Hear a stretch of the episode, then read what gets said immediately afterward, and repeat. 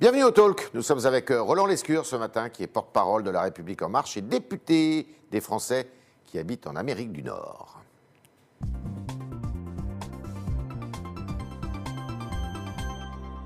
Bonjour Roland Lescure. Bonjour Yves Tréhard. Alors, est-ce que vous êtes un procureur, vous? Est-ce que vous êtes euh, parmi les 67 millions de Français? Le président de la République, hier, euh, bah, répondait à toutes les critiques qui sont formulées à longueur de journée, j'avais envie de dire, et, d'antenne euh, contre les mesures du gouvernement. Il disait, bon, on est un peuple de, Gaulois réfractaires, finalement, et qu'il y a autant de procureurs que de Français. Euh, il avait besoin de le dire, ça. En tout cas, ce qui est assez ironique quand même, c'est que 24 heures après, les procureurs, en tout cas, sont de retour pour critiquer cette phrase, ce qui montre bien qu'il avait peut-être un peu raison quand même. Ouais. L'essentiel est ailleurs. Hier, il annonçait des mesures extrêmement importantes pour le soutien des étudiants, dont on sait que c'est une population sacrifiée. C'est là-dessus qu'il faut se concentrer.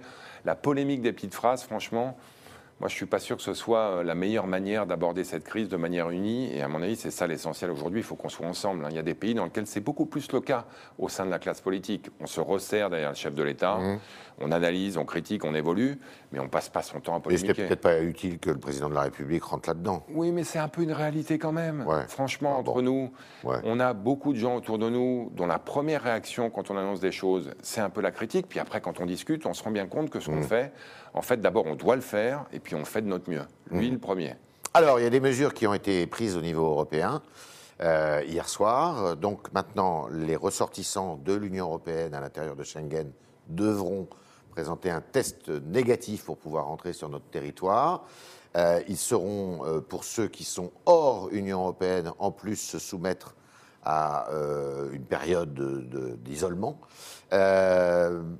Pourquoi avoir attendu autant de temps pour prendre cette mesure au niveau au- et au sein de l'Union européenne Bah, Parce que d'abord, la mobilité au sein de Schengen, c'est important. Il y a beaucoup de frontaliers, d'ailleurs, qui ne seront pas directement Ouais, mais qui sont concernés pas concernés, ils sont exemptés. Là, on a près de 400 000 personnes qui traversent la frontière deux fois par Mhm. jour, tous les jours.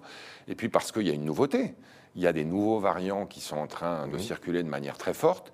Et donc, avec un virus qui circule plus fort, plus vite, il faut prendre de nouvelles mesures. Oui, mais ça fait longtemps que quand euh, on va de Paris à Berlin, eh bien à Berlin, on nous exige un, on nous exige un test négatif. Oui, et puis ça Pourquoi fait... n'a pas euh, fa- fait la, la réciprocité? En fait, ça fait des mois que quand vous rentrez des États-unis, que je connais bien, puisque Oui, mais ma ça, c'est vous êtes hors Union européenne, là. Oui, oui, mais quand même. Donc, c'est-à-dire qu'on avait pris des mesures qui étaient assez strictes pour les pays dans lesquels le virus circulait beaucoup. Et Ouais. c'est le cas notamment des États-Unis. Depuis juillet dernier, il faut un test de moins de 72 heures pour prendre l'avion. Ouais. Là, le virus circule davantage dans l'Union européenne, notamment dans nos pays frontaliers, donc on prend de nouvelles mesures.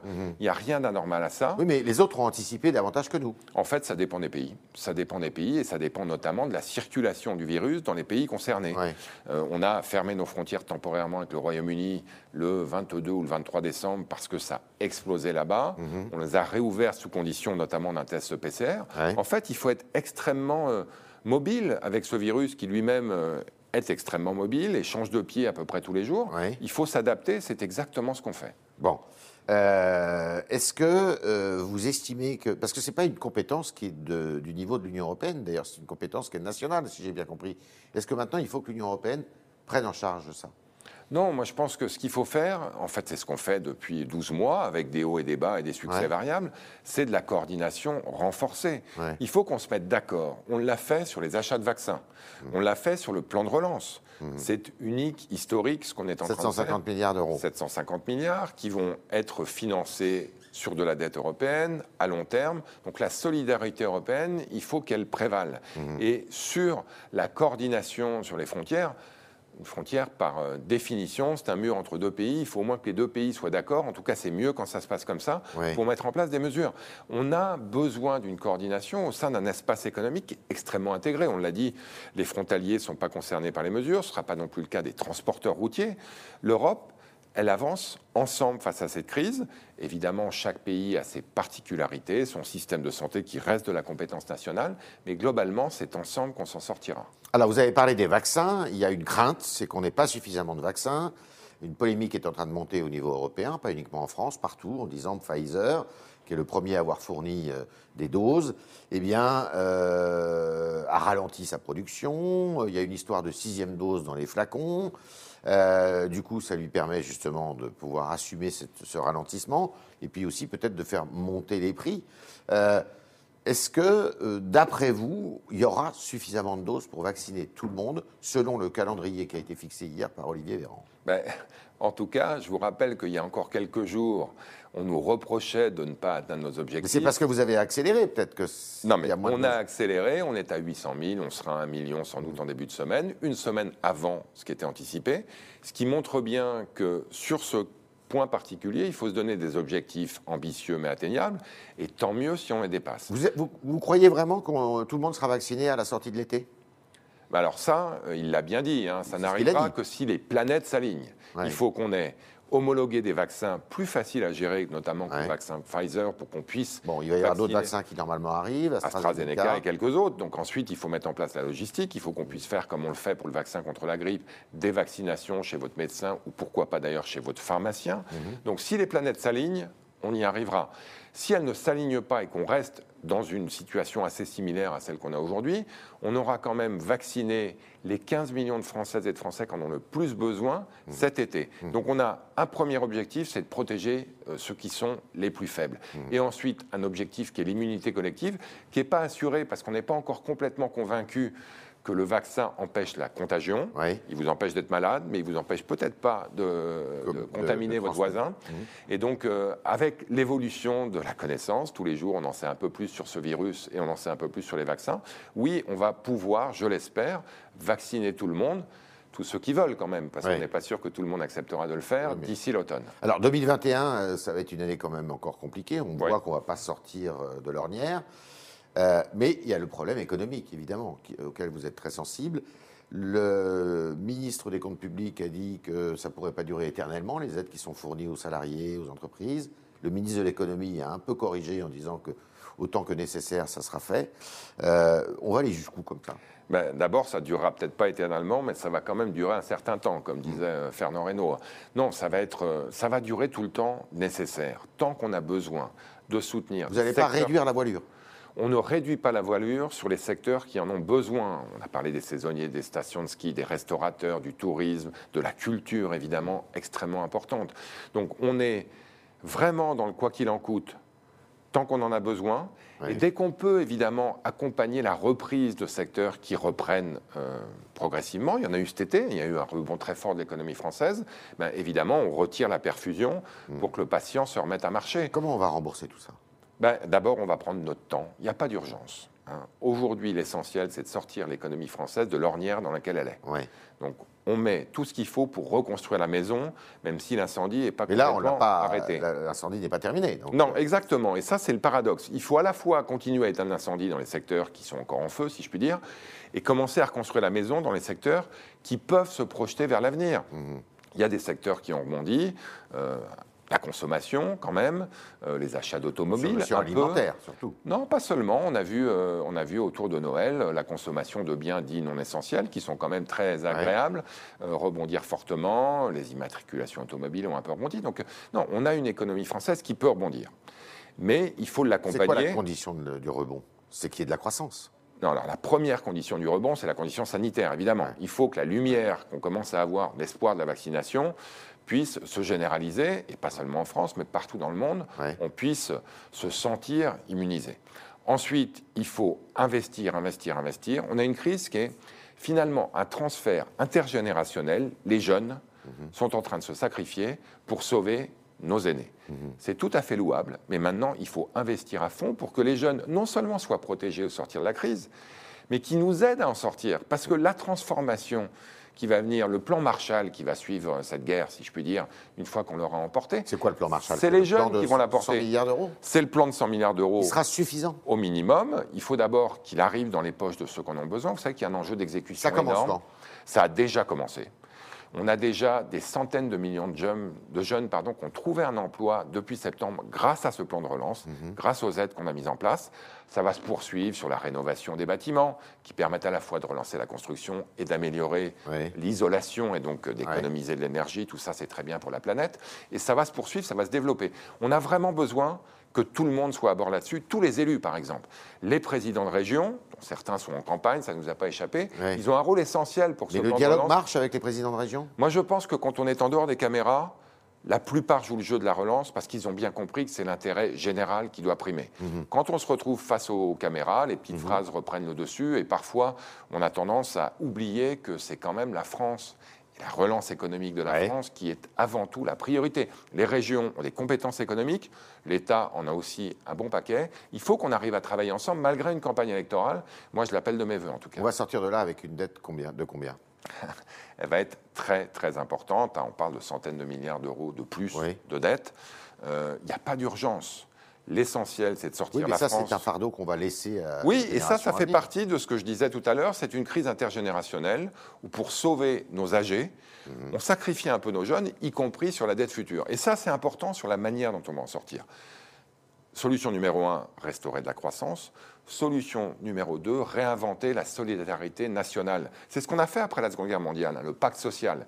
Il va falloir qu'on s'assoie autour d'une table et qu'on dise ensemble comment nos aînés peuvent aussi contribuer à sauver nos jeunes, parce que ça a été l'inverse pendant quelques mois. Alors justement, pour, euh, eh bien, pour relancer la croissance, est-ce qu'il ne faudra pas travailler plus longtemps? Mais c'est possible. Je pense que sur l'ensemble de notre vie, de notre cycle de vie, va falloir qu'on travaille davantage. Donc la réforme des retraites, Attendez, attendez. D'abord, avant de penser à la réforme des retraites, il faut que tous ceux qui n'ont pas d'emploi travaillent. Mhm. Donc la première solution, c'est de mettre tout le monde au travail. On avait commencé à le faire avant la crise. Il va falloir se remettre au travail, c'est le cas de le dire, après. Donc s'assurer que tous les Françaises et les Français aient un travail. Donc évidemment, relancer l'économie, par faire la formation professionnelle pour qu'on adapte les qualifications des Françaises et des Français au métier du 21e siècle, et sans doute possiblement travailler davantage sur le cycle de vie. Et ça, il n'y a pas une solution unique, les 35 heures, la durée de cotisation. Il faut qu'on travaille avec les partenaires sociaux pour qu'ensemble, autour de la table, on trouve les solutions pour que la France, durablement, puisse sortir de cette crise. est-ce qu'il faut remettre sur la table la réforme des retraites d'ici à la fin du quinquennat? Moi, je pense qu'elle va être débattue d'ici la fin des quinquennats. J'ai du mal à imaginer qu'on arrive à la faire d'ici la fin du Ouais. quinquennat. Mais c'est important. Et Ça va on être- garderait les deux paramètres euh, paramétriques et... Non, mais écoutez, pendant cette crise, on a vu que ceux qui souffraient le plus Sont ceux qui, justement, n'ont pas accès au système de retraite, les livreurs, les travailleurs intermittents, ceux qui sont finalement à côté du modèle social français. Donc oui, le système universel, pour moi, Donc ça, c'est le versant systémique. voilà, le versant systémique. Et ça veut dire que certains régimes, les Ouais. régimes spéciaux, pour pas les citer, qui sont aujourd'hui Il faut les abandonner. ben, il va falloir les abandonner. Donc il faut que tout le monde se serre les coudes pour que tout le monde bénéficie du système de retraite à la Mais française. ça ne sera pas voté d'ici à la fin du Ce quinquennat. sera, à mon avis, pas voté d'ici la fin du quinquennat. Et ensuite, il y a comment on Ouais. paye. Et le comment on paye, il va au-delà des retraites. C'est aussi l'assurance chômage, la sécurité sociale, les impôts. Il va falloir aussi qu'on ait une grande discussion. Et les chimères du genre, on abandonne la retraite, la, la dette, pardon, on l'annule, on la paiera jamais, c'est Ça, c'est totalement, totalement faux. Et le, il suffit de taxer les riches et tout ira bien, c'est totalement illusoire également. On va devoir tous contribuer. Alors évidemment, chacun suivant ses moyens, mais il y a un vrai sujet qui va être un sujet de campagne en fait, et Ouais. qu'on traitera, j'espère, dans le cadre d'un deuxième quinquennat. Joe Biden aux États-Unis, c'est une bonne nouvelle? C'est, on ne va pas gâcher notre plaisir. L'Amérique reste l'Amérique, ils vont s'occuper de leurs intérêts avant tout, mais c'est une excellente nouvelle pour l'Amérique d'abord, mais aussi pour le monde. Moi, j'en suis extrêmement Ça heureux. améliore le dialogue. Ça améliore Mais le ça va dialogue. pas changer grand-chose quand même. Bah, ça va changer des choses. On a un président qui va être prévisible, Ouais. qui va être multilatéral. Il va vouloir parler à tout le monde plutôt que faire des, des divisés pour mieux régner. D'accord. Et puis il va réunir le pays. L'Amérique est divisée. C'est pas la seule d'ailleurs qu'il est dans ce cas. Il faut réunir tout le monde. On est avec Roland Lescure ce matin et on continue avec les questions, euh, vos questions, chers internautes, qui sont posées par Jean-Baptiste Sémergent.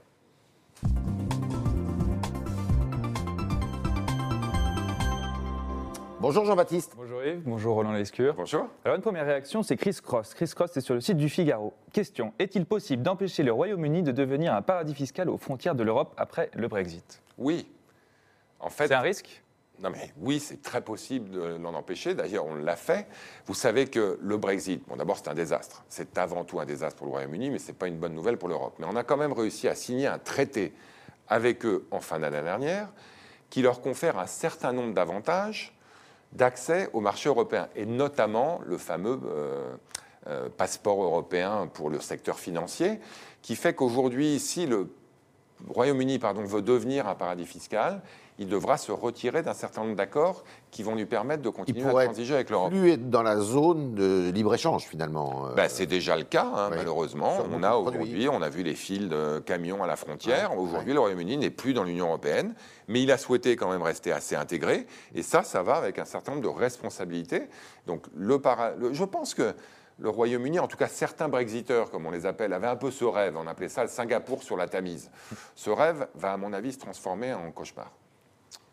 Deuxième, euh, autre question. Oui, alors vous en avez déjà parlé, c'est sur Joe Biden. Marion se demande si Joe Biden sera l'allié des Français, et notamment des expatriés. Dans les faits, qu'est-ce que ça va vraiment changer, Joe Biden au pouvoir? Moi, je l'espère. hein. Donald Trump a été extrêmement dur avec nos expatriés. D'abord, les distributeurs, les importateurs, les vendeurs de vin. Il a mis des tarifs absolument prohibitifs, 25% taxé. sur le vin français. Il a taxé.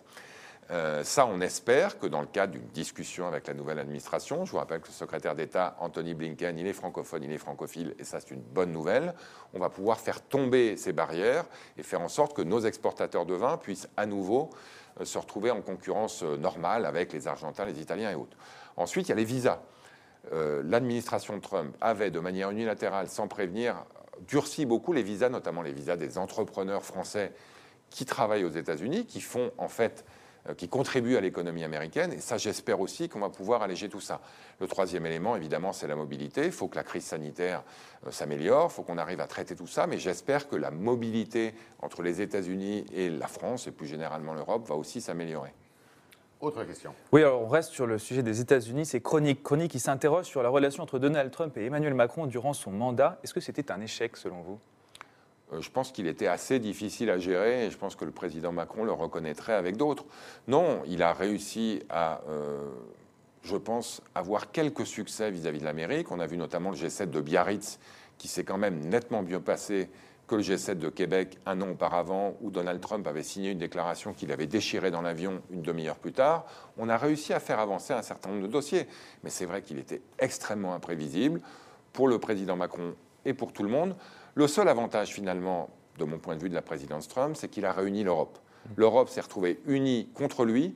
Il faut qu'elle reste unie face à Joe Biden. Et c'était pas une chance pour lui finalement d'avoir Donald Trump parce que euh, du coup il apparaissait comme euh, l'homme justement du dialogue euh, dans le concert international. Non, je dirais pas ça. Je pense franchement que la présidence de Trump, ça a été une, une chance pour personne. Ça a été une période extrêmement difficile pour les États-Unis, mais aussi difficile pour le monde. Moi, je suis content qu'elle soit tournée. Je pense que le président Macron a plutôt aussi bien géré Donald Trump qu'il était possible de le faire, mais franchement, moi, je suis très content qu'on en soit débarrassé. Dernière question. Une dernière question. Beru, Beru, il vous interroge sur la légalisation du cannabis récréatif, légal dans certains États aux États-Unis, ajoute-t-il. Et légal au Canada également. Vous êtes pour? Euh, moi, je suis pour qu'on l'étudie de très près. D'ailleurs, on le fait. On a lancé une mission à l'Assemblée qui étudie tout ça, parce que la légalisation du cannabis, d'abord, il y a le cannabis thérapeutique, qui est à peu près présent partout dans le monde et qui est juste sous forme d'expérimentation en France. Ça, on doit le faire. On est en retard? Oui, on est en retard sur le cannabis thérapeutique. Alors, euh, les ministres viennent de signer un décret autorisant euh, l'expérimentation du cannabis thérapeutique. Je dirais, il était temps. Sur le, récréatif, c'est un peu plus compliqué. Il faut regarder notamment effectivement les conséquences de la légalisation au Canada, aux États-Unis. Ça n'a pas supprimé le trafic, ça n'a pas supprimé le marché noir. Donc attention euh, aux solutions simples à une problématique un peu complexe. Mais moi, je suis pour qu'on étudie ça. Et l'Assemblée nationale y travaille, va faire un rapport. Mon collègue Jean-Baptiste Moreau en est le rapporteur. Et j'espère qu'on va pouvoir éclairer ce débat, le pacifier. Éviter d'avoir des débats euh, manichéens du genre pour, contre et bien au contraire, et de pouvoir mettre sur la table les pour et les contre, les avantages et les inconvénients euh, de la euh, libéralisation très progressive de ce type de substance. le but, c'est de réduire la criminalité qui tourne autour de ce trafic. Il y a un premier but, effectivement, c'est le, le- le trafic, le marché noir, la criminalité. Sauf que, comme vous l'avez dit, aux États-Unis au Canada, ça n'a rien Pour l'instant, ça n'a pas réglé. fonctionné. Au Canada, ça fait deux ans que ça dure. Donc on commence à avoir des, des, des effets, euh, je dirais, positifs ici ou là, dans certains quartiers, par exemple. Mais, euh, mais, mais globalement, évidemment, on n'est pas encore dans une solution merveilleuse où le crime disparaît du jour au lendemain. Merci Roland Lescure. Merci à vous. d'avoir répondu à toutes nos questions, aux questions des internautes qui étaient posées ce matin par euh, Jean-Baptiste Sémergian. Et puis à lundi, si vous le voulez bien. Merci Jean-Baptiste. Merci aux internautes.